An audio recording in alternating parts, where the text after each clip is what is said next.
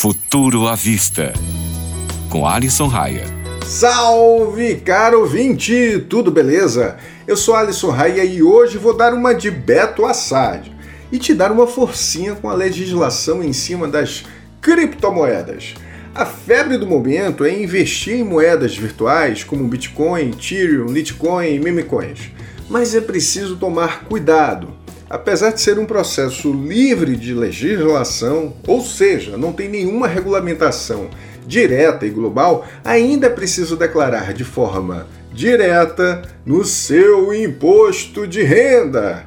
Calma, vou te explicar. Digamos que você movimentou R$ 34.999 mensais em criptomoedas no ano passado Apesar de não haver tributação, você vai precisar declarar no IR, já que agora há uma categoria específica para isso, a das criptomoedas.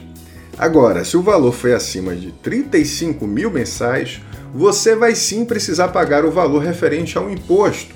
No aplicativo, por exemplo, você vai precisar declarar quanto enviou e ou recebeu e o CNPJ ou CPF para qual enviou ou recebeu.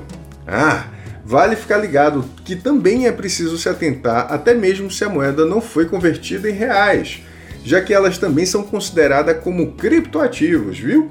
Tem Bitcoin na carteira e enviou ou recebeu? Também precisa declarar. E se as movimentações foram até 5 milhões de reais, o imposto é de 15%. E se você movimenta esse valor todo e ouve a gente, pode entrar em contato para enviar um pouquinho para o projeto, não acha? Brincadeiras à parte, é sempre bom ficar ligado para não ter problemas no futuro. Curtiu a pauta? Corre para o meu site, o tecnofanias.com.br. Eu fiz uma postagem e deixei uma tabelinha exemplificando as moedas e códigos para inserir no aplicativo da Receita. Aquele abraço!